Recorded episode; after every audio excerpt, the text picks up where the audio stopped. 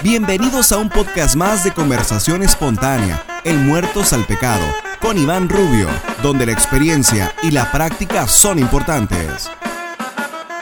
¿Qué tal? ¿Qué tal? ¿Qué tal? Un saludo a aquellos que ya de hoy pues me acompaña el estimado, ya tiene buen tiempo que no que no hacíamos una charla de este, de este corte, y pues una conversación espontánea no viene mal un miércoles en la noche con un buen café para desahogar las inquietudes del corazón.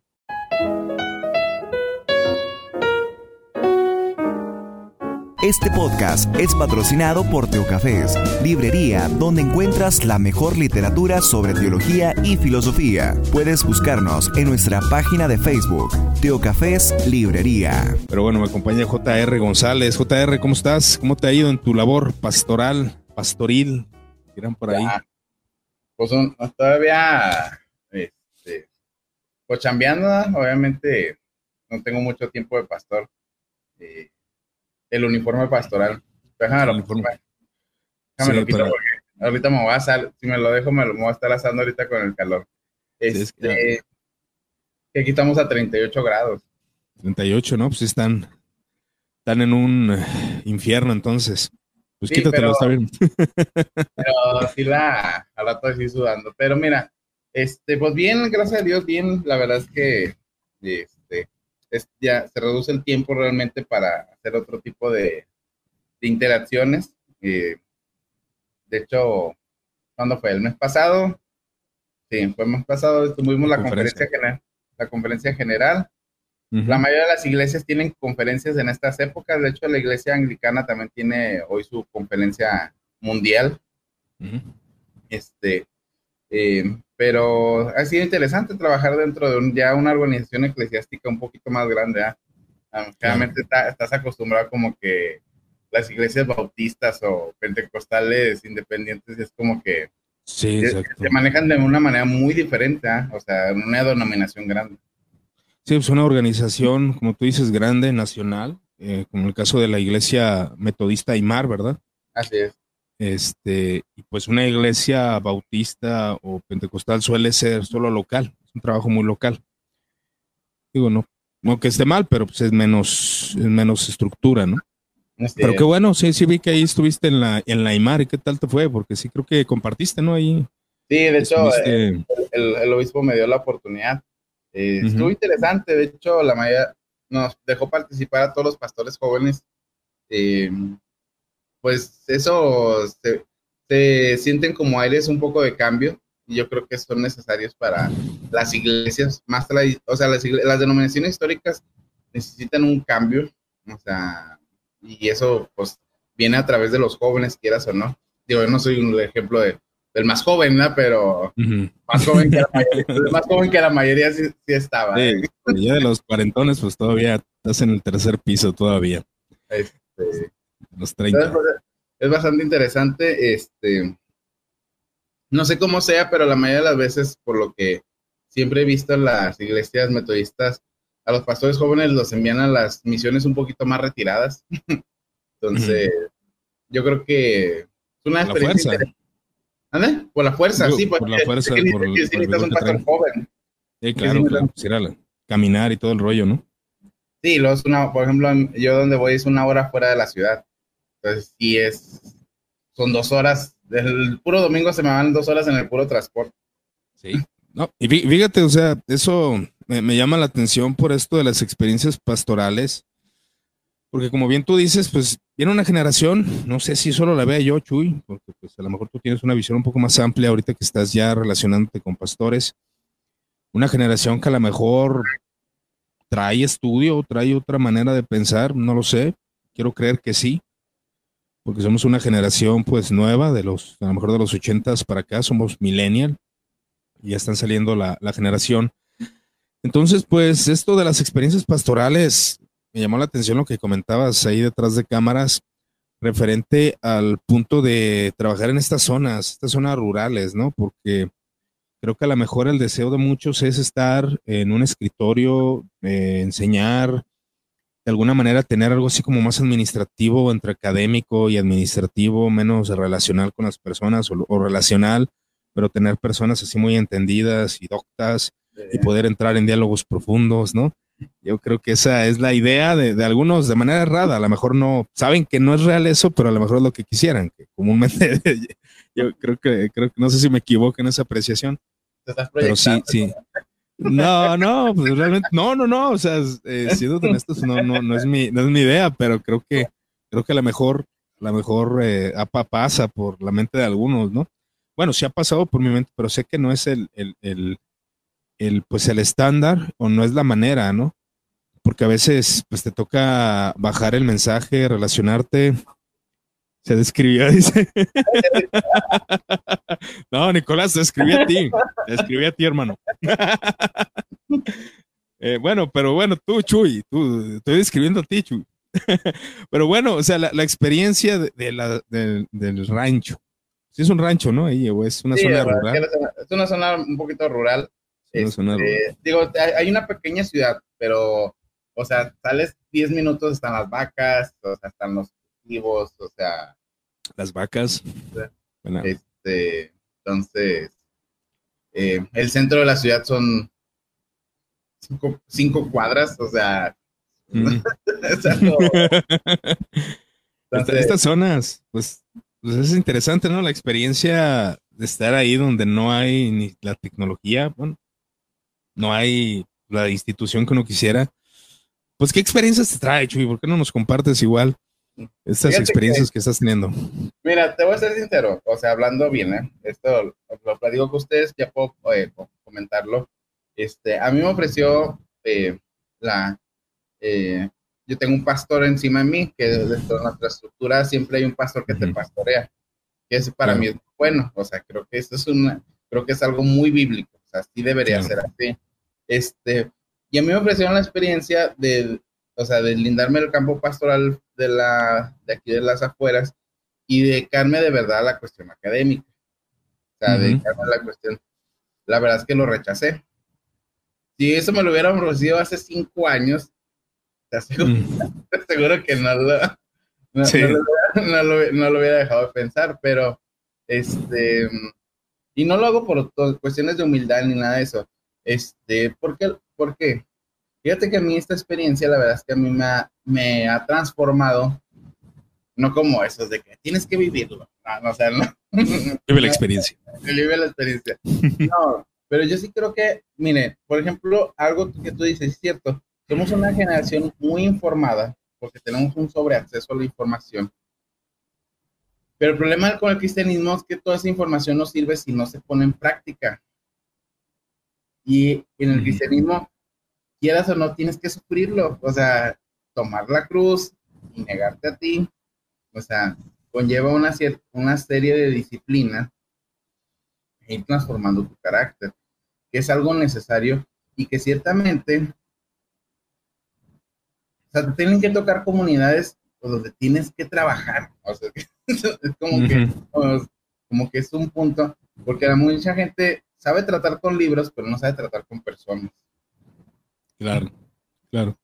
Entonces, bueno, en, esa, en esa parte, aprender de la gente o el trato con las personas, creo que es donde, pues es que es como tú dices, o sea, eso cobra sentido, o sea, porque muchas veces solemos tener esto de la lectura, eh, vivir una vida aislada, simplemente académica o leer, ¿verdad? Aquellos que no son muy académicos, no son académicos, pero les gusta leer. Pero si no hay relación con el ser humano, pues, es difícil que todas las palabras del Evangelio cobren sentido, ¿no? La experiencia del sacrificio. Así es. De nada sirve que pues estamos leyendo del sacrificio y sí es muy hermoso, pero, pero falta algo, se queda vacío y sin sentido muchas veces, ¿no? Las palabras, cuando las escuchamos, por ejemplo, eh, a lo mejor es un ejemplo muy burdo lo que voy a poner, pero mm, las palabras comunican, obviamente.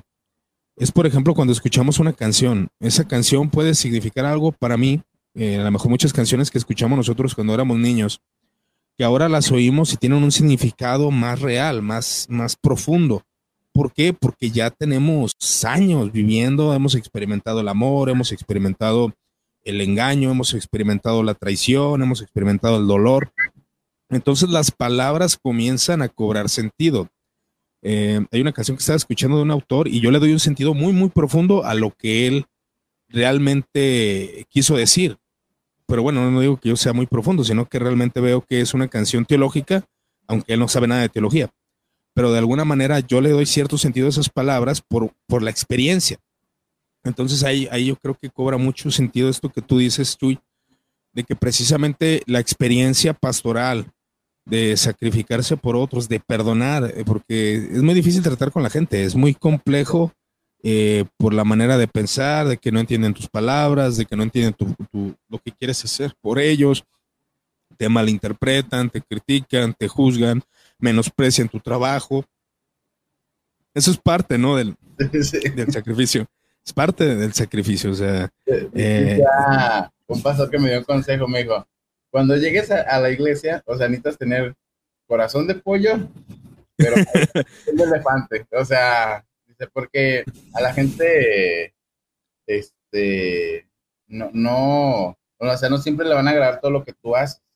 O sea, de hecho, yo cuando llegué a la iglesia, o sea, yo te soy sincero, yo pensé que iba a fracasar porque, este... Bueno, ibas con una mente y, obviamente, primeramente iba con una mente como que muy, muy dada que la teología y que los conceptos de esto y lo otro. Este, y luego de repente se me querían ir mucha gente. O sea.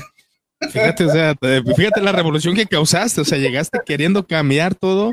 Eh, lo que te, lo que te comentaba es que sí, ese es nuestro problema. Es un problema que, que está bien porque tú lo entiendes. O sea, tú entiendes los cambios que quieres hacer, pero la gente no, la gente no te los interpreta bien y no porque tú seas más, más, más divinizado que ellos, ¿no? Sino por, pues, porque siempre es cuestión de conceptos y cuando llega algo nuevo, pues lo ves feo, lo, no, lo, no lo entiendes, necesita una explicación. Es como la liturgia, o sea, la liturgia, hablaba con, con el estimado eh, hermano luterano Juan Carabajal por ahí, y pues la liturgia es, hermosa, ¿no? Pero, pero cuando tú ya la entiendes, o hablaba con un amigo también acerca de las ropas clericales, que, pues a mí, para mi gusto, pues, son muy, muy bellas, ¿no? son, significan algo. Pero hay gente que las ve y dice, no, pues eh, no le veo sentido que uses eso. Como si tú llegaras con ropas, eh, con la toga, ¿no? Que usaba mm, John Wesley a la iglesia eh, metodista, ¿no? ¿Cómo te verían? Si con el cuello clerical, creo que... ya, ya, era problema. Llevo problemas, ¿no? Entonces, hay esa, esa dificultad que tenemos por, sé, quiero atribuirlo a la falta de instrucción, pero pues aunque haya instrucción, yo creo que será muy complejo, ¿no? ¿Crees que es más, más bien uno es el que debe de amoldarse a, ese, a esa manera de pensar o, tratar de llevar a la iglesia a que entiendan aquello que quieres hacer? ¿Qué, crees que será más viable en esto? Porque yo creo que es muy complejo. ¿no?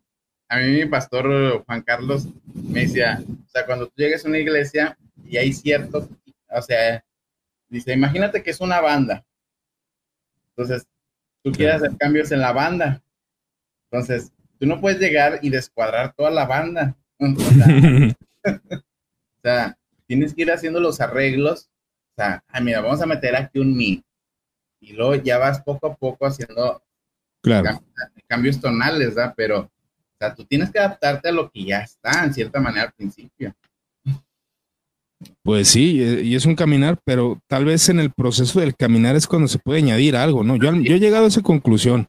Pero, pero, pues, pero no, pues, no puedes llegar y frenarlos.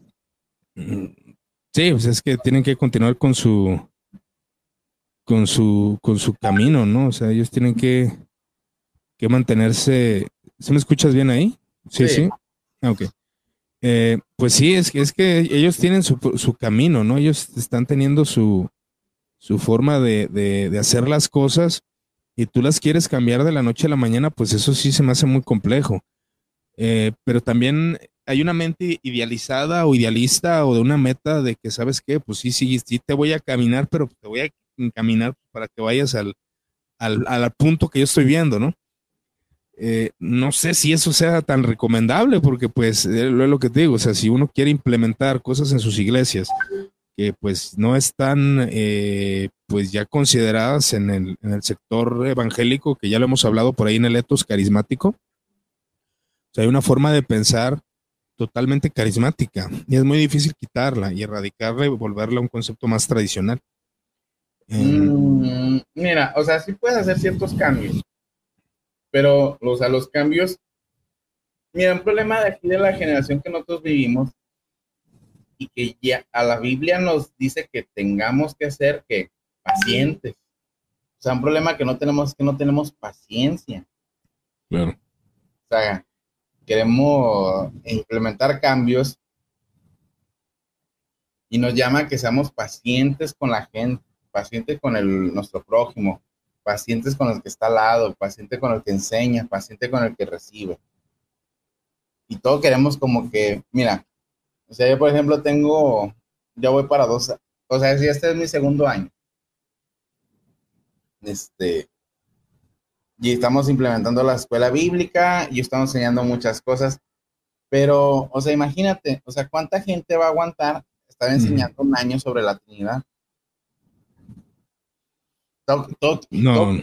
todo, queremos, ah, ya leí el libro, voy al siguiente, voy al siguiente, voy al siguiente. Pero así no es con la gente.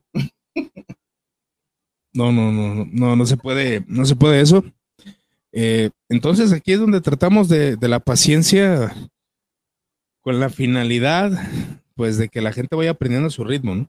Así es. La, gente que aprenda a su ritmo, la gente que, experimenta su ritmo, es donde pues ya lo hemos hablado, ¿no? Creo que tú mismo me lo dijiste y, eso, y eso se me quedó bien en la conciencia y es algo que yo he tratado de aplicar, es de que, bueno, que uno sepa teología, o que uno estudie teología, pues realmente te lleva a saber qué enseñar, a tratar de, bajarlo. Y, creo que es mejor, ¿no? Tener todo el acervo de conocimiento que tú quieras y buscar las palabras para que las personas comprendan tu mensaje y así pues se queden con algo, se queden con alguna, con alguna experiencia eh, o algún conocimiento y sobre todo que lo lleven a la experiencia. Pero pues eso de la paciencia es lo que menos se nos da. O sea, no, no, no, no somos, no somos pacientes, pero eh, es que es bien complicado. Hay veces que ni por más pacientes que seas, hay cambios reales. ¿no? a veces, o sea, hablando bien, ¿da? o sea, o sea, yo estoy seguro. Bueno, y al contrario, a veces nomás nos vemos nosotros en nuestra posición de, de, maestros. O sea, también a veces el alumno nos quiere dar cachetadas porque a lo mejor no entiende cómo, o sea, o enseñamos mal, ¿da? Exactamente, esa es otra, es otra cosa. Otra cosa que pues también tampoco no somos así que digamos los mejores oradores del mundo, ¿no? Entonces, creo que tratar de que las personas entiendan por medio de nuestra retórica pues también es muy difícil. A veces eh, el error lo comete uno por no saberse explicar, no darse a entender o no dar suficiente información de las cosas. Y eso es lo que causa ciertos problemas en una, en una iglesia. Pero, pero bajo tus experiencias, ¿cuál ha sido últimamente la experiencia que te ha marcado así como decir, eh, pues realmente me gusta esto, o sea, me gusta leer, me gusta estudiar, pero me gusta la parte pastoral. ¿Qué, qué sería como la esencia pastoral en tu experiencia? ¿Cuánto tienes de pastor? ¿Tienes un año? Un año y ya, ya llevo meses, ¿verdad? ya un año, ya es un año, ya tu primer año. Es el, dicen que es el más difícil. Bueno, no es cierto. Bueno, no se me ha quedado el pelo todavía, entonces. todavía, todavía, todavía no te sacan canas verdes. Pero, pero bueno, o sea, tú dices, se me ha ido gente, ahí dice que gente que no le ha gustado, tal vez eh, aún, ah, es que me caía mejor el otro, era más simpático. no, ese tipo de, situaciones, ¿no? Que son reales. Eh, pues este, este enseña bien, pero es más retraído, no se relaciona tanto con la gente la gente empieza a opinar y la gente, y ya cuando llegan las opiniones, pues ya es cuando el pastor pues tiene que saber equilibrar y pues saber que, no depende de eso, que realmente su labor pastoral pues tiene que cumplir sus funciones independientemente de cuál sea el carácter que tenga. Obviamente tiene. Te voy a decir, por ejemplo, este, a mí me, estaba platicando una hermana que el anterior pastor, o sea, yo la verdad me siento agradecido. La verdad es que yo cuando llegué ahí a la iglesia eran tres, cuatro personas. Claro este, máximo. y ahorita lo mínimo que tenemos de gente, ¿ah? O sea, o sea, por ejemplo, ahorita a veces, el domingo pasado ya hubo, hay 10, y luego, por ejemplo, o sea, justo otra persona. Necesitan entender que las comunidades que son fuera de las ciudades son iglesias que a lo mucho, o sea, van a crecer a 20, 30, o sea, máximo 40, porque tampoco, o sea, no son, no llegan a, nunca van a llegar a ser mega iglesias, que también es otro punto. Entonces yo también, eh, yo pensé, yo algo que yo también aprendí en ese tipo de comunidades es que, o sea, no importan los números, o sea, es que es, que es otro tipo de comunidad eclesiástica. Claro. No es como una iglesia de la ciudad que pues tú ves que va creciendo y llega a 100, 200, 300 personas, ¿verdad? Claro, es que depende de varios factores, ¿no? Primeramente en la ciudad, pues, pongamos, todos tienen carro, hay un acceso más rápido a la gente, eh, la comunicación es más rápida y todo eso tiene que ver para el crecimiento de una iglesia. Y sobre todo también qué contiene la iglesia, porque eh, comúnmente si, si hay una persona, hay un grupo de personas que están cantando y hay una predicación, pues no es muy atractivo. A veces lo que es la música y todo esto es lo que más atrae a la gente. Pero en una zona rural es como querer enriquecerse o hacerse rico o que tu negocio sea un éxito en una de estas, en, una de estas ciudades, en una de estos pequeños, bueno, más bien eh, poblaciones, ¿no? Pueblos. Sí, poblaciones. Sí, entonces, yo por ejemplo, a, porque decía Dain, ah, es que, ¿por qué no van más de 30 personas? Y... ¿Estaban exigiendo o qué? No, no, no que me exija. De hecho, el, mi pastor hasta eso, como él también ha estado en esas comunidades, me dice, es que Jesús, es que esas comunidades son pequeñas, o sea. Es que es que lo mismo, o sea, el porcentaje de gente, o sea, es una ciudad. Aquí la, la iglesia que más, más personas tiene, creo que son dos, que son grandes, eh, de Guadalajara. Estamos hablando de la tercera ciudad, si no me equivoco, más grande en el sentido de, de, población. una metrópoli, ¿no? Este, bueno, no, sé de población, pero más bien es la metrópoli con más economía, etcétera, ¿no? Que es Ciudad de México, Monterrey y, Guadalajara. Entonces, si en estos lugares la, iglesia con mayor número de gente son de 5 mil, pero pues a comparación de la población de Guadalajara, pues es muy poco. Entonces, en un pueblo que son menos personas, pues es obvio que se va a reducir el número. No, no, es difícil que en estas poblaciones haya una iglesia, mega iglesia, como tú dices, Si aún en la iglesia que me encuentro yo son 200 personas y para el lugar que es, pues sí, son pocas, pocas realmente. Sí, luego, entonces yo la verdad, yo, yo, yo empecé a tomar otro, otro rumbo y que también a mí me ha ayudado es que no me voy a enfocar en la cantidad de gente, sino en la calidad de mis congregantes. Ya uno es el pretexto para sentirse bien. no, no, no, no, no, pero no, no estoy de acuerdo, nomás que, eh, es que es lo mejor. O sea, por ejemplo, la otra vez yo te estaba platicando que vengo gente eh, muy noble, que de verdad yo creo que han de tener mejor fe que nosotros. sí, sí, no lo dudo.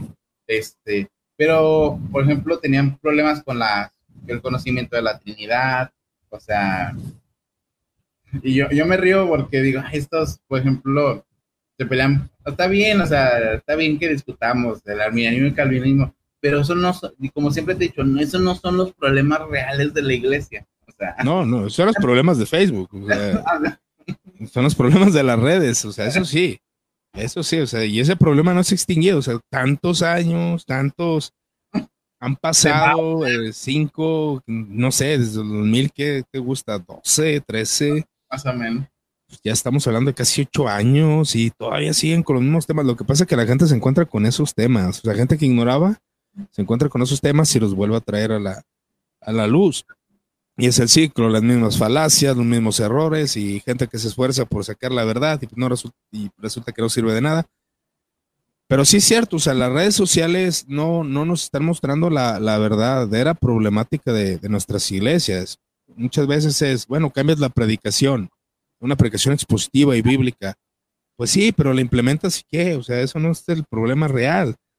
O sea, hay otros problemas. Yo, hasta el día de hoy no hecho una predicación expositiva y nadie me puede acusar de no ser bíblico. Pues, sí, exactamente, ese es el asunto, pues ser bíblico lo que argumentaba yo con una persona de, sí, es que la aplicación expositiva está bien, la alegórica está bien, la, temática está bien, siempre y cuando sea, sea bíblico, sea, sea, hasta puedes usar cristología, ser cristotélico, ¿no? Y, o cristo, cristocéntrico, igual de alguna manera que tu mensaje sea de alimento espiritual para las personas. entonces, entonces no, no creo que haya problema en eso, pero ciertamente yo veo que, lo, que la iglesia tiene problemas más profundos, que, realmente a veces ni siquiera deberíamos de, enfrascarnos tanto en ello, porque creo que hasta uno podría llegar a la depresión, ¿eh? De tanta problemática que es. Sí, sí, ciertamente es lo que estaba pensando. Si nos enfocamos en los problemas y queremos solucionar todo, va a ser muy difícil. Al contrario, vamos a estar en un estado de depresión. O sea, ah, ese es un punto bien importante. Como pastor, no te esfuerces en resolver todos los problemas de la gente. Aprende a confiar en la gracia de Dios. Sí, exactamente. es que hay cosas que no puedes controlar. Y ya ahí es donde entra esta parte. Está bien, cumple tus funciones, o sea, sé lo más bíblico posible, sé lo, sé estudioso, sé amable, sé amoroso, sé atento, servicial, carismático, simpático, agradable. Bueno, todo lo que conlleva, lo, lo que conlleva ser un pastor, ¿no? Como, como diría más bien Pablo a Timoteo. Está bien, esfuérzate, pero aún, aún con eso, pues va a haber problemas. Va a haber cosas que no se pueden controlar. Y creo que la, la función de la iglesia, pues realmente eh, pues no, no se va a lograr lo que uno quisiera. Creo que siempre el deseo de tener la iglesia que queremos y no llegar a cumplirlo, es lo que llega a frustrar a muchas personas, ¿no? o como dice, no creo que decía un pastor, si ves una iglesia perfecta, no entres porque la vas a echar a perfecta. Pues sí, sí, sí, exactamente, pues, con, todas nuestras imperfecciones, con todos nuestros problemas. Creo, creo que es como el servicio, o sea, no, no hay una empresa pues perfecta, pero si hay buenos trabajadores, si hay gente que realmente le está, está poniendo el alma en lo que hace, pues sí se da un buen servicio a la gente. Imperfecto, pero un buen servicio. A diferencia de no hacer estas cosas y dar un mal servicio y pues justificarte, pues, ah, no iglesia perfecta, no. Creo que se debe tener una, una, una, una visión clara sobre esto. Aquí hago la Rodrigo, me encanta ver sus sonrisas juntas, dice. ahí, está, Rodrigo. Para ti, hermano, saludos. Oye, eh, eh, ahí lo que pasa es que, este, eh, bueno, yo siento que hasta me ha cambiado el carácter, ¿eh? O sea, probable, probable. Porque antes sentía que sí batallaba mucho para sonreír, o sea, he aprendido también a ser más amable, este, ahora sí que la bendición, o sea, yo he sido muy bendecido. Es que también es otro punto que nunca debes de olvidar como pastor, que, o sea, tu trabajo, o sea, el sermón, el primer sermón, como dicen, es para ti, pero también el servicio, como bien decía Wesley, es un medio de gracia que Dios te da para enternecer tu corazón. Sí, sí hay cambios. Sí, sí, sí, sí hay cambios. Lo difícil es cuando pues realmente te sientes truncado, ¿no? Sientes que no haya cambio. Pero, pues como, tú bien lo dices, o sea, el relacionarse con la gente, creo que hace que cobre sentido la teología. Es que es, es bonita la teología, como tú le decías la otra vez, ¿no? Es, es un gusto adquirido, ya tenemos, disfrutamos, pero pues no, no es una disciplina que todos tengan que hacer. cada quien a su nivel, cada quien a, su... Eh, es como, como decían, pues cualquiera puede ser un filósofo, eh, un filósofo académico, un filósofo dicen que los niños son filósofos desde chiquitos, ¿no? Pues de alguna manera los congregantes, como, como se dice, pues es una teología de, la experiencia espontánea, sencilla, que les sirve para su vida en cosas que son a lo mejor hasta muy triviales para algunos. No se necesita mucha profundidad a veces. Sí, bueno, es que el punto que, o sea, hay, nivel, o sea, hay situaciones, ¿verdad? O sea, por ejemplo, es un punto bien importante sea, el conocimiento no es malo. O sea, el, no, pero nada. El, problema es darle soberbia al conocimiento. O sea, hacerlo. O sea, quitarle esa función de servicio al conocimiento. Ese, es el punto que sí nunca debemos de olvidar. Por ejemplo, me decía la hermana Susi. La hermana Susi eh, es una persona que me ayuda. Es una persona grande que me ayuda pero es la primera que llega a la congregación. Este, eh, llega y limpia las bancas.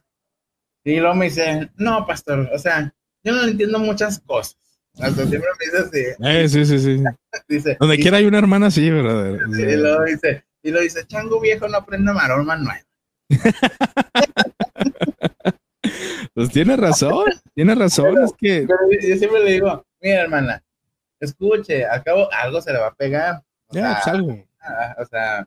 Cualquier cosita, no, no importa. Y luego, me dice, y luego me dice, bueno, dice, acabo con que yo sepa que Jesús es mi Salvador es suficiente. Le digo, sí, hermana, o sea, con eso ya usted está del otro lado. Sí, claro. digo, pero, pero esa hermana, en cierta manera, o sea, su teología es su servicio, ¿ah? O sea, es la manera en que ella desarrolla teología. Sí, la manera que, que sirve. Y de hecho, eh, eh, esto se me pegó mucho con, hice una comparativa, porque estaba hablando con un filósofo. Y me decía él que, que el filósofo donde quiera está haciendo filosofía, o sea, que no necesita estar recluido o aislado. Había, había como dos, dos, dos, dos filósofos charlando en una conversación, en un café filosófico, de hecho, y me llamó mucho la atención porque uno era como más serio, más tranquilo, y él hablaba de la introspección, de la meditación, de estar en la soledad, estar en momentos de tranquilidad, y decía que era necesario para hacer filosofía. El otro era más sociable, más este, eh, agresivo, más atento, y él decía, no, al momento de estar trabajando haces filosofía, ¿no? A lo que voy con esto es de que dependiendo del carácter de cada uno, se estaba enfocando en, realidades. O sea, yo creo que, como tú dices, la hermanita limpiando las, las, mesas, la hermanita haciendo el café, la hermanita recibiendo en la puerta a los hermanos, pues ella está haciendo teología. ¿Por qué? Porque ella está pensando en amarás a tu prójimo como a ti mismo, eh, sed, sed hospedadores, porque muchos hospedaron ángeles, ¿no? Entonces ella está desarrollando teología de una manera sencilla, de una manera que, es deleitante si ya la empezamos a academizar y a procesar de una, de una manera del A, del B, del C y una explicación, ¿no? Pero, pero realmente es, algo hermoso. Y como tú dices, pues aprendemos esto de, del factor humano, que es, sí, claro, la introspección, la meditación, el estar ahí en tu casa, que, decías que tu esposa te, te, preguntaba que le enseñaras de no sé qué, ¿no? Del metodismo, creo o algo creo que estabas estudiando, ¿no? Pues, o sea, estás tú estudiando y esto está, es bueno. Y, y también sobre todo estas pláticas acá en el café teológico o las conversaciones espontáneas, pues hablamos entre personas que tenemos ese gusto en común, ¿no? Esa, esa afinidad teológica, ese deseo de, de, de, aprender. Pero pues ya cuando platicas con un hermano que a lo mejor no tiene esa misma manera de hacer teología, esta teología espontánea, para que se defina, para no contradecirme en lo que he dicho, esa teología espontánea de, pues hay que hablar de teología espontánea cuando estamos con gente que hace teología desde ese, desde ese punto, ¿no? Como esta hermanita. Yo no le entiendo nada, Pastor Chuy, enseña muy mal, ah, eh, eh, sino que pues la hermana, porque también como tú dijiste, chango viejo, la señora dice, no, chango viejo no aprende maromas nuevas. Oye, feo, pero en ocasiones es verdad sea muy difícil que una persona ya de edad avanzada pueda cambiar toda su manera de, pensamiento, ¿no crees? Fíjate que, o sea, ahí también eh, ahí entra la cuestión del... La otra vez estaba explicando unas cuestiones, van a decir, mujer Jesús, este, que le estaba enseñando acerca de la simplicidad divina. Es decir, este no está diciendo que quiere enseñarles cosas sencillas. Bueno, aquí el, el punto por ejemplo, yo, yo le estaba este, explicando, o sea, lo que es, o sea, que Dios no tiene, sino que es, o sea, o sea las eh, sus cuestiones. Es, y yo le estaba explicando acerca, y lo único en la cuestión de los frutos. O sea, como cuando nosotros, o sea, empezamos a buscar por medio del Espíritu Santo, a Jesucristo, nos vamos pareciendo a lo que Dios es. Entonces, cuando utilizas ese tipo de ejemplos, o sea, ellos empiezan a conectarlo. Y yo siempre le, y en una, una vez escuché a Manuel Chacón diciendo que ellos tienen mucho una cuestión de una teología del altar, podemos llamarlo así. O sea, ellos, oye, ellos hacen teología por medio de lo que hacen. Entonces, cuando tú desarrollas historias o conexiones, después ellos se pueden identificar, ellos pueden aprender teología. A lo mejor no con conceptos muy complicados, a lo mejor ellos nunca van a saber lo que es la simplicidad divina, pero van a saber que Dios no tiene amor, sino que es amor. Es amor. Sí, claro. Y, Créeme, que con que comprendan eso, comprendieron muchísimo más que a veces que mucha gente puede estar toda su vida en inglés. Sí, exactamente. a mí se Nieto que la próxima invitan, le digo, sí te invitamos, te mandé el link, pero no, no lo vio. Este, pero sí, como, como tú bien dices, eh, creo que se puede aprender de una manera sencilla sin necesidad de conceptos, conceptos eh, pues bravos, pesados, duros, eh, filosóficos, teológicos, porque es como la Trinidad. Ahorita que he estado indagando un poco de la Trinidad y eso que llevo algunos años leyendo, eh, creo que, estoy comprendiendo el aspecto filosófico de, lo que es las doctrinas de la doctrina de la Trinidad, ¿no? Y tú te das cuenta de que, pues sí, o sea, se ocupa un, un rigor se ocupa una, dedicación, se ocupa tiempo, se ocupa mente, se ocupa pasión para eso. Obviamente eh, los congregantes no van a tener esa misma eh, facilidad para, aprender, para aprender las cosas. Eso pues es el labor del pastor, es labor tuya. Y tu labor es que ellos te entiendan de alguna manera, como volvíamos como ya hemos dicho, ¿no? Eh, acerca de Jesús, cómo él utiliza eh, herramientas sencillas para dar a entender su mensaje. Se maravillaban porque ellos enseñaba con autoridad y en esto de la autoridad pues hablaba de, una manera entendible, de una manera que la gente comprendía lo que decía. Entonces, esa es la, obligación del pastor, darse a entender, porque también eh, tuve un pequeño choque, no me refiero a choque emocional o mental, porque a veces estamos hablando que de filosofía y más ahorita que, estoy teniendo contacto con un amigo que está estudiando filosofía y nos ponemos a hablar de, no sé, de Kant, de Descartes, etcétera, ¿no? Pero hay un, hay un hermano que viene de una iglesia pentecostal que él toda su vida estuvo en el barrio, creció en el barrio, eh, su vida fue el barrio y, él nos escucha hablar y, pues así como que no, pues como que no entiendo, pero yo sé que Dios me ama y que Dios es suficiente y, y de alguna forma te das cuenta pues que no es, eh, no es necesario hablar de esta manera con todos. Creo que necesitamos un equilibrio en eso. Y pues como tú lo dices, ir al, rancho. Ah, ¿Cómo se llama ahí la iglesia donde estás? ¿En qué, se llama Mesías. ¿Cómo?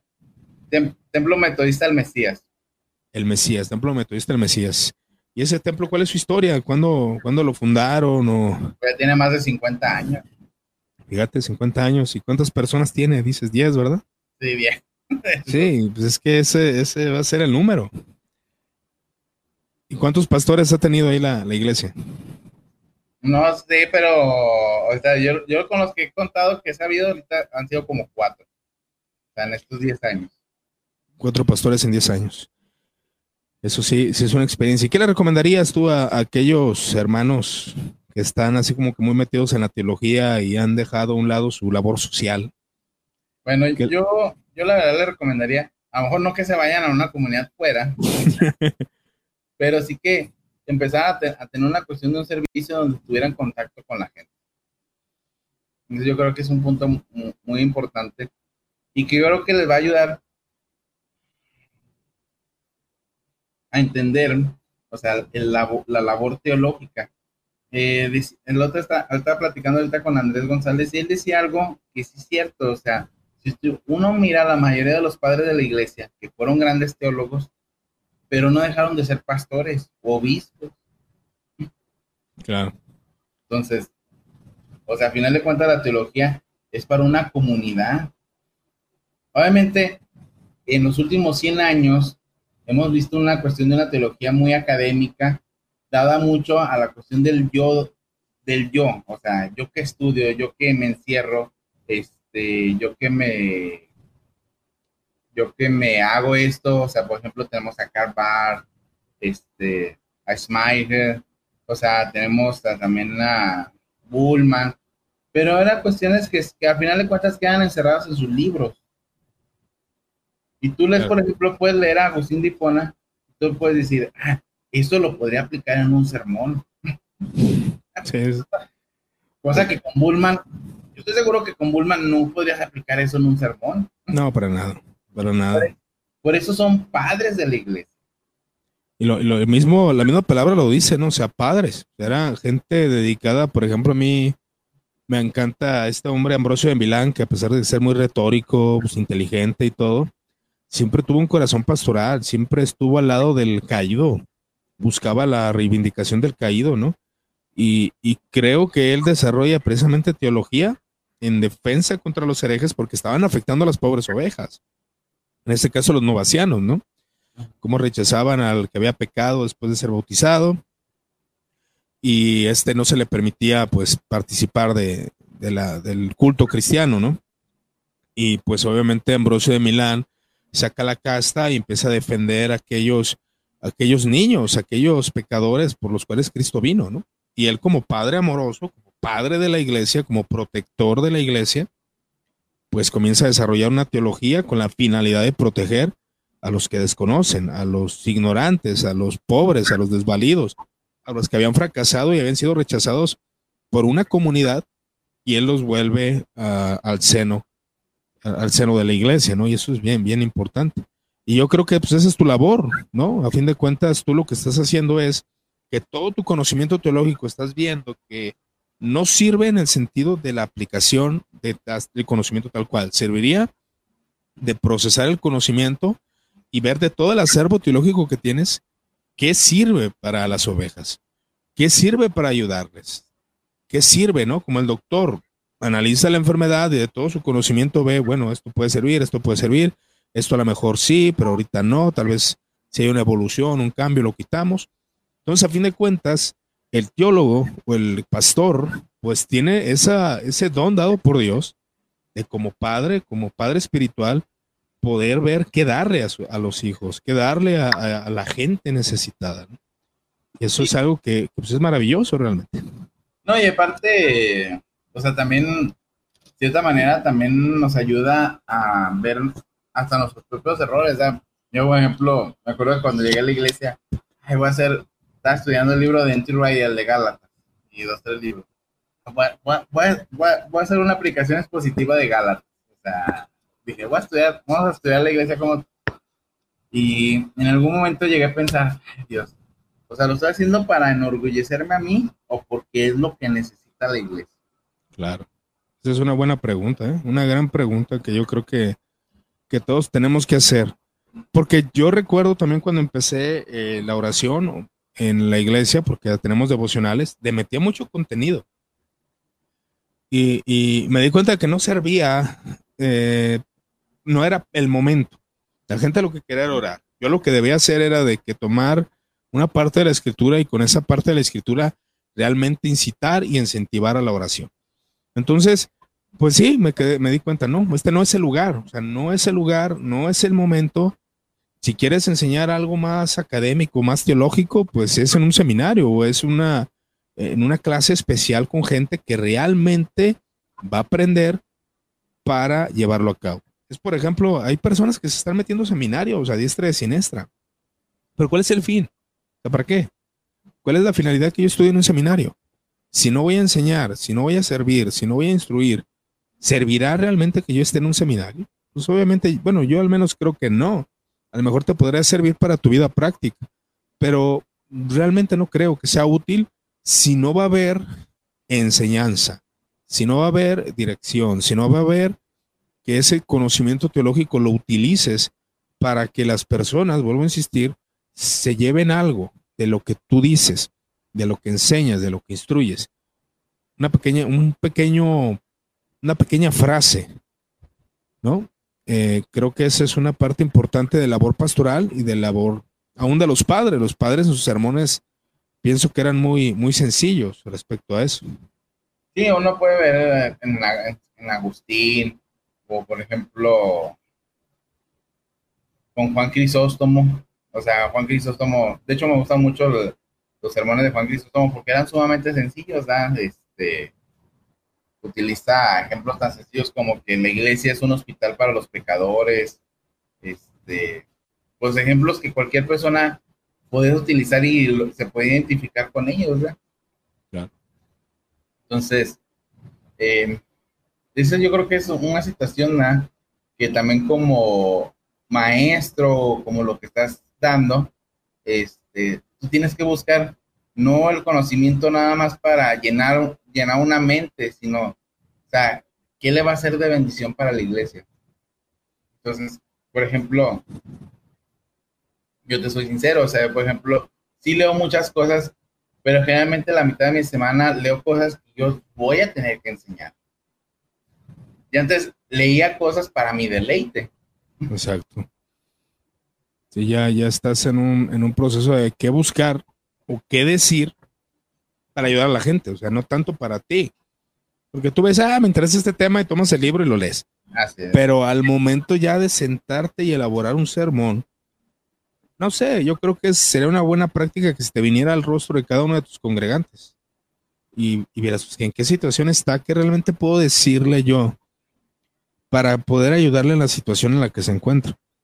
Creo que ese también es el labor, que, que tú bien lo dijiste, obviamente hay, hay cierto alcance, hay cosas que ignoras, hay cosas que no puedes alcanzar, pero pues ahí es donde se confía precisamente en esa gracia, donde ya, donde nuestro nivel ya no, ya no alcanza para más. Pero sí, si tú tienes 10 congregantes, realmente es llevar un, un, alimento para esos 10 congregantes, es buscar los medios necesarios que a través de tu conocimiento que tienes teológico, pues llegar a, a esta comunidad que no sé cuánto haces, cuánto haces de tu casa para allá. Una hora. Una hora, ¿no? Entonces, pues en esa hora, pues igual. Eso porque voy a una autopista, ¿eh? O sea, la autopista voy a 120, 140.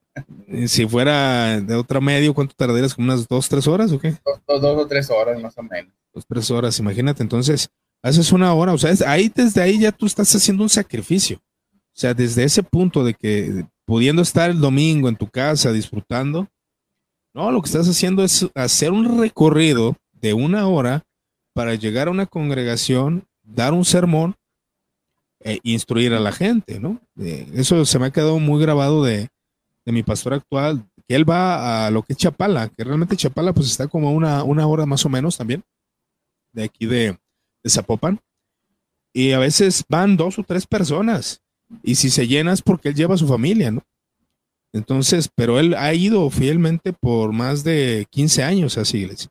Entonces, de alguna forma, creo que tienes ahí eh, pues un ejemplo de sacrificio. O sea, tú te sacrificas, tú estás forjándote por medio de eso em, y dices, pues, ¿para qué les enseño si no aprenden? Si no están realmente eh, apegados a lo que les estoy enseñando.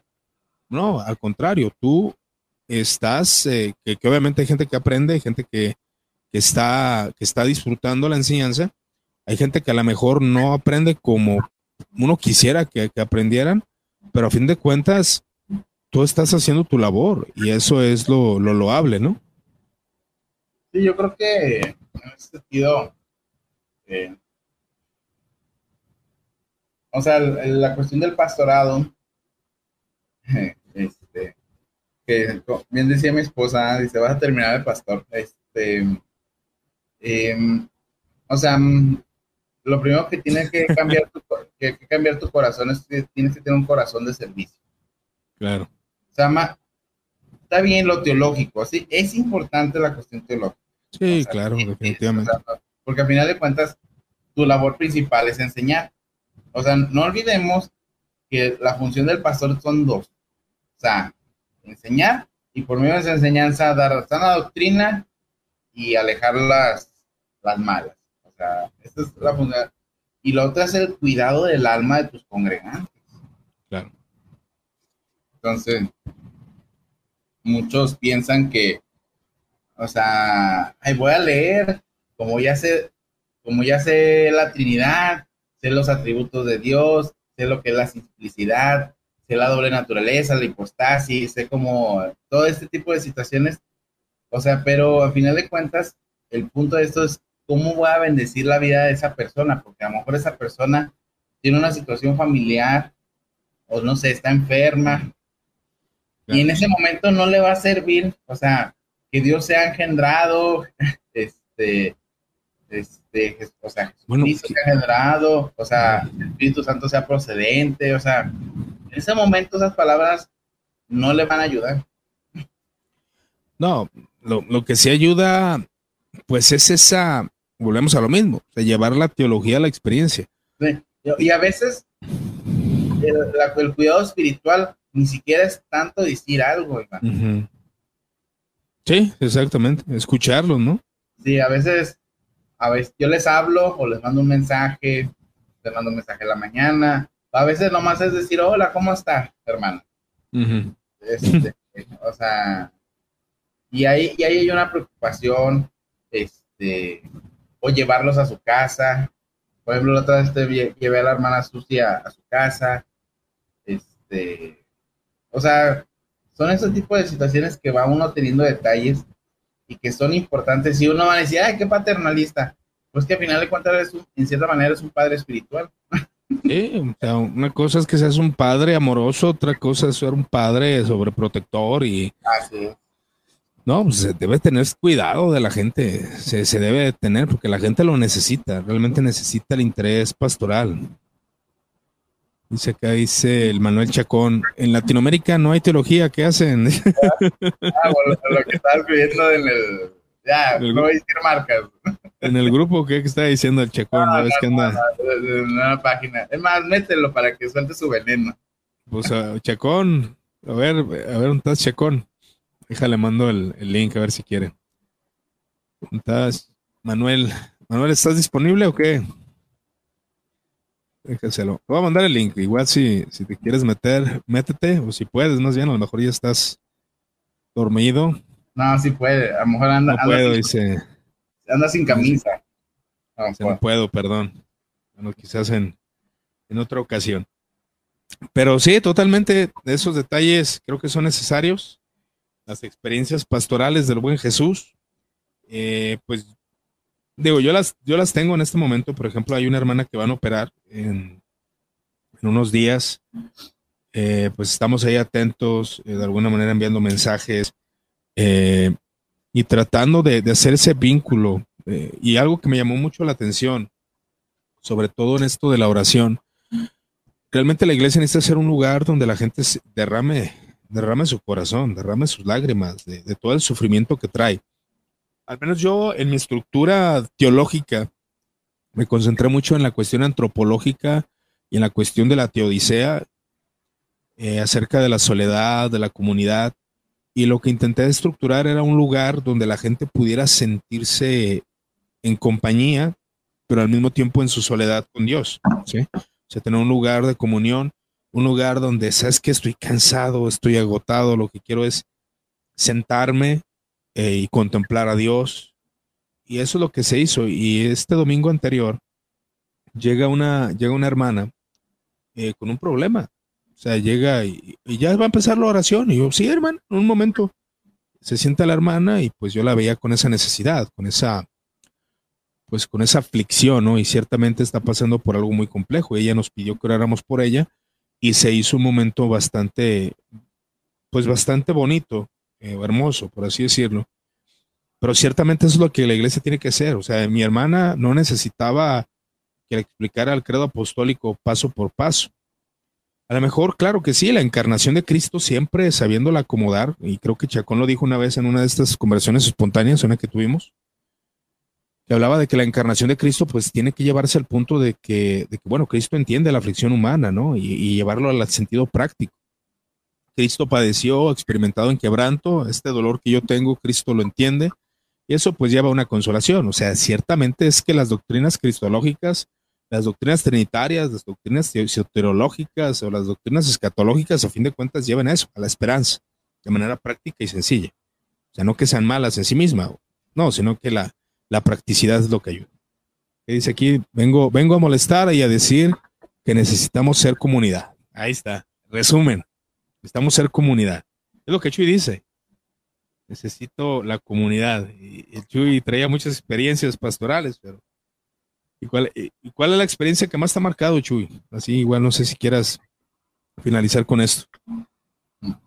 Este, pues no, no podría identificar alguna. O sea, la verdad es que no, ha sido- no ha sido como que el gran momento pastoral. Eso no existe. Esto es una completamente idealización de la de las personas. Este, eh, y obviamente yo también lo digo de, dentro de mis cuestiones, como también con mi esposa, o sea, hay momentos como que te casas y todo eso, pero yo le digo que lo importante de la relación es que las relaciones se van construyendo todos los días.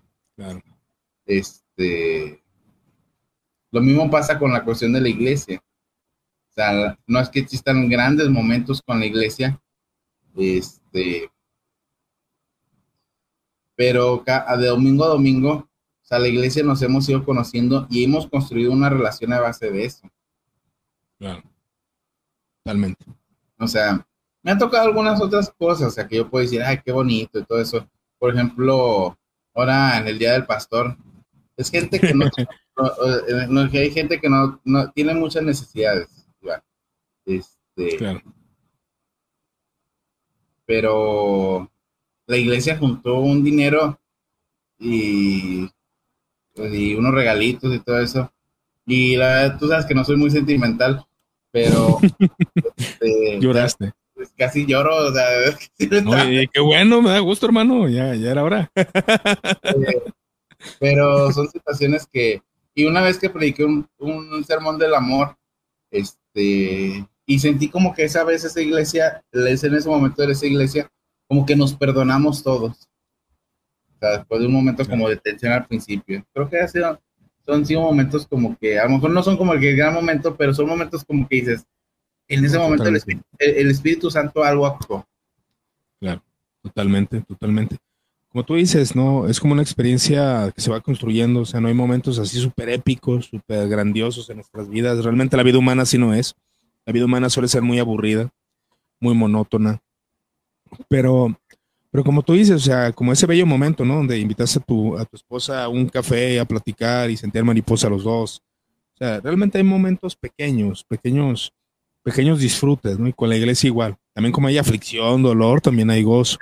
En este caso, como tú lo dices, ese momento que hablaste del amor de Dios, como ellos te ofrendaron algo, siendo personas con necesidad.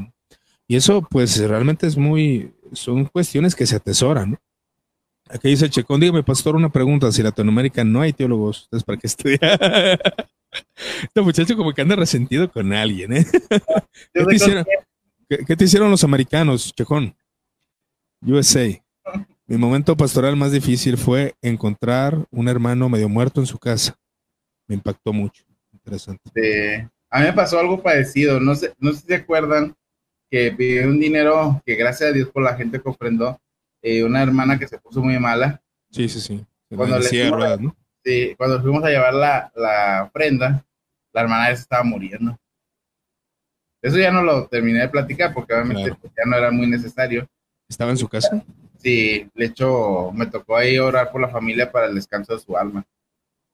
O sea, fue la primera vez que me tocó orar y también, pues son momentos como que tú dices, la verdad yo no sabía qué decir totalmente.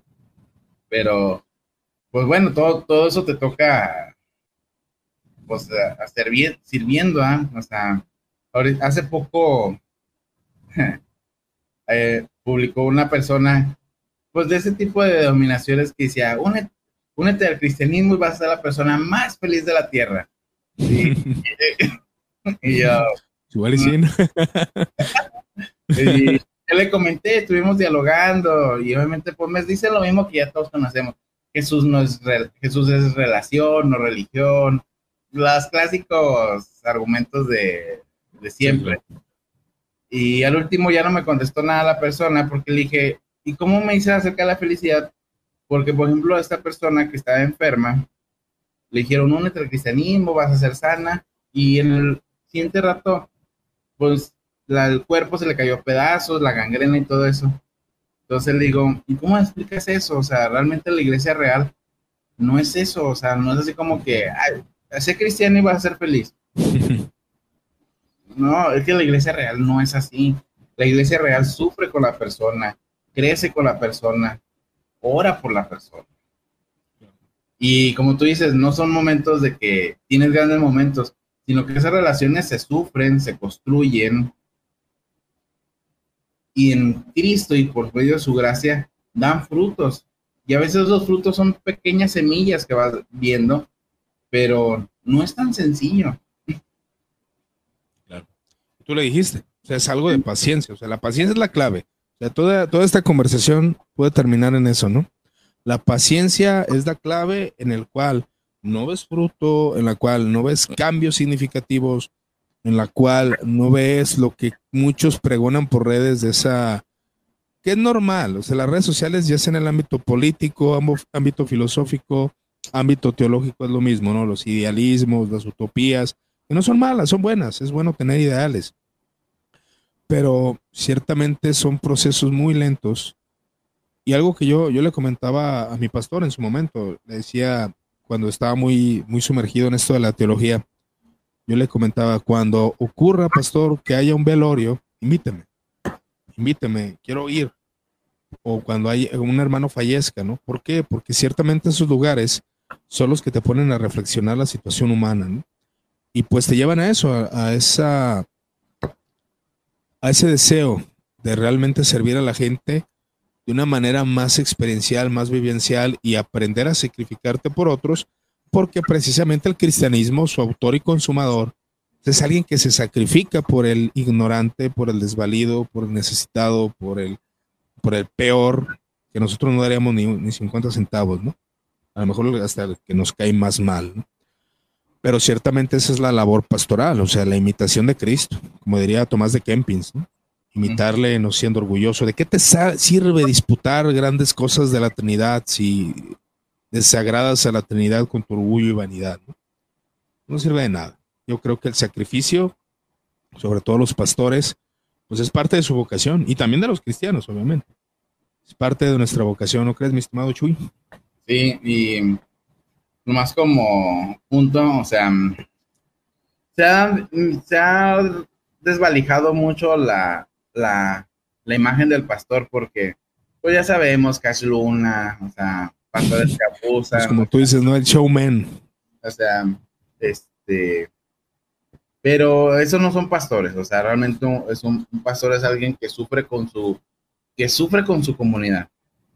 Valga, o sea, se escucha raro porque mucha gente piensa, ay, bueno, voy a dedicar la enseñanza, como tú dices, en un ámbito de que me van a hacer caso, la gente me va a obedecer, o sea, voy a hacer la iglesia, la voy a transformar, voy a revivar, va a haber un gran avivamiento cuando yo enseñe, cuando yo, cuando yo esté en el púlpito va a haber un gran avivamiento, o sea, y no es así. Sí, sí no, y sí, sí pasa, sí pasa, pero no pasa eso, o sea, no, al contrario, la gente no te percibe como tú quisieras que te percibieran. Ah, como quieres que perciban tu mensaje, no lo perciben igual. Ah, yo lo he experimentado, o sea, que ya este sermón, oh". y ya bajas y, ¿qué tal, hermano? ¿Cómo estás? Siéntese un cafecito. Y, esperas que te digan algo, ¿no? no dicen nada. no, pues. Esos los sermones más sencillos, o sea, me tocó la otra vez que hice un sermón como que lo escribí como del corazón y todo eso, hablé acerca de la esperanza del cristiano y hasta una hermana después me mandó un mensaje, oh, pastor, este, este, y el sermón que menos esperé, o sea, o sea, y dije, pues, entonces, ¿qué? ¿Cómo predico? Ah? Sí, sí, sí, o sea, no, tú bien lo has dicho, o sea, esperamos grandes resultados de, de cosas que no, que no son así, o sea, y tú también, o sea, citándote, ¿no? Porque ahorita me vienen algunas cosas que tú has dicho, que precisamente eh, preparar un gran sermón para cada domingo es muy difícil. No se puede, o sea, que cada domingo sea un bestseller teológico, eh, experiencial, no es posible. No se puede, no se puede, más tú ahorita que lo estás haciendo. Yo, por ejemplo, hablo 10 minutos, nada más, 10, eh, son 20 minutos. Y en ocasiones, por premura de trabajo, he tenido que hablar al momento, o sea, no traigo un sermón, tengo que hablar y trato de, de, encauzarlo y a veces cuando no hay tanta jerga de que estudié varios libros es cuando sale algo más, pues de alguna manera que la gente se identifica. Será porque a lo mejor estoy viendo el momento y pues se está hablando con base a eso. Pero, pero sí, o sea, creo que exponer grandes materias, pues para eso están los escritos, ¿no? Eso están los libros. Para están los libros. Para están los libros. Mejor escribe tu libro. y al final de cuentas, la, la iglesia o sea, por ejemplo, no diré marcas, pero estaba viendo una iglesia que está predicando acerca del gran tema del calvinismo. ¿ah? ¿Elección? Este, Hablemos de la elección. Entonces se hablaba acerca de la cuestión del arminianismo y que y es una iglesia de aquí de mi ciudad, ¿eh? Este, mm. Y yo digo, ¿qué le va a servir eso? O sea, realmente, pues si todos no conocen realmente si yo les preguntaba mucho la cuestión de trinitaria, todo eso, pues no, o sea, realmente podríamos desvalijarlos esa, esa situación, entonces, pero a final de cuentas eso no tampoco es lo importante, o sea, lo que debe hacer la iglesia es predicar a Cristo, predicar el Evangelio y hacer la verdadera religión, como dice Santiago, ¿eh? procurar a la viuda, al huérfano, al menesteroso, porque ¿quién no ha sido viudo? ¿Quién no se le ha muerto a alguien? ¿Quién no ha sido menesteroso? ¿Quién no le ha faltado algo? O sea, ¿quién ha sido pobre? Esa es la función de la iglesia. Totalmente.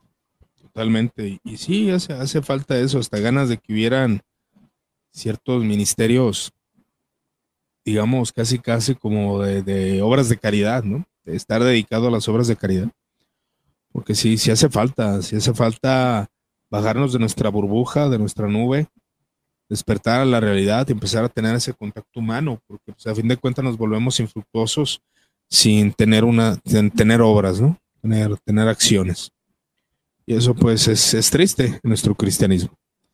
Es triste.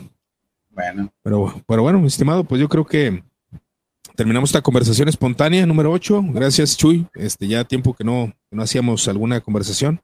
Pues ya sabes, ahí cuando gustes, estamos atentos. Y pues bueno, gracias a todos los que estuvieron conectados por ahí. Yo creo que es noche. Eh, pues Dios me los bendiga, que el Señor les siga dando gracias, gracias, perdón, y cualquier duda y comentario, pues ya saben, estamos a sus órdenes. Hasta luego. Esto fue un podcast más de conversación espontánea en Muertos al Pecado con Iván Rubio, donde la experiencia y la práctica son importantes.